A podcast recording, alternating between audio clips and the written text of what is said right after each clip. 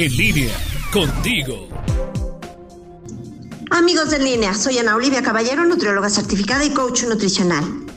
En medio de toda la vorágine que implican las vacaciones de los niños, probablemente nuestra comida no esté siendo lo más saludable posible. Salimos e ingerimos comida rápida. En casa abrimos latas, bolsas, mezclamos, metemos al micro y servimos. Se incrementa nuestro consumo de alimentos y bebidas dulces, así como de grasas no saludables y de sodio, que vienen en comidas ya preparadas o altamente industrializadas. Este tipo de alimentación lleva a nuestro cuerpo a un estado inflamatorio. La inflamación es un signo de que el sistema inmune está combatiendo gérmenes, heridas, alergenos, toxinas u otras causas. Y típicamente los signos de inflamación son enrojecimiento, hinchazón y dolor, pero a veces este proceso se da dentro de nuestro organismo sin que nos demos cuenta.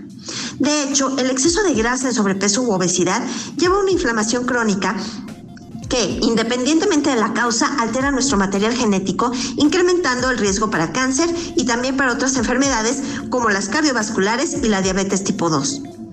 Existen muchas propuestas sobre dietas antiinflamatorias, pero les voy a compartir el día de hoy lo que recién publicó la dietista Bárbara Gordon de la Academia Americana de Nutrición y Dietética. Señala que tanto las frutas como las verduras tienen fitonutrimentos que protegen contra la inflamación, al igual que lo hacen las grasas saludables como las monoinsaturadas y los ácidos grasos omega 3.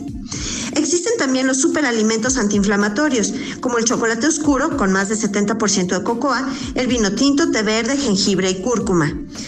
Todos ellos han demostrado la acción antiinflamatoria en modelos animales, pero no se sabe exactamente su efecto y las dosis necesarias en seres humanos. Por ahora lo que se puede hacer es incluirlos dentro de una dieta saludable. Bien, la dietista Gordon también indica cinco abordajes nutricios que pueden ayudar a reducir la inflamación. Por un lado, hay que consumir una dieta con 50% de frutas y verduras, incluyéndolas en cada comida. Si se consumen industrializadas, hay que asegurarse que no lleven azúcares o sodio añadidos.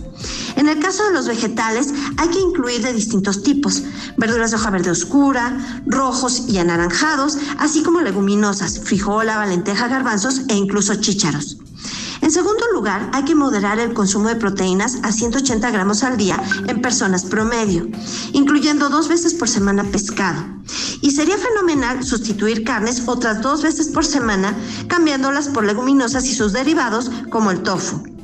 Se vale incluir leche y derivados descremados y también pavo y cortes magros de res y de puerco. Es fundamental limitar los embutidos a máximo tres porciones a la semana.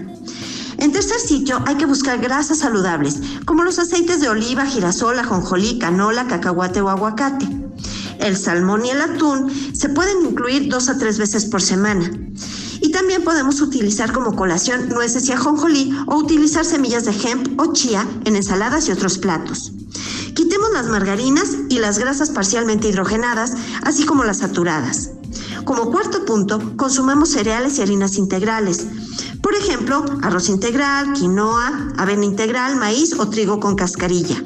Finalmente, en quinto lugar, hay que dormir bien, estar activos realizando al menos 150 minutos de ejercicio por semana y mantener un peso saludable.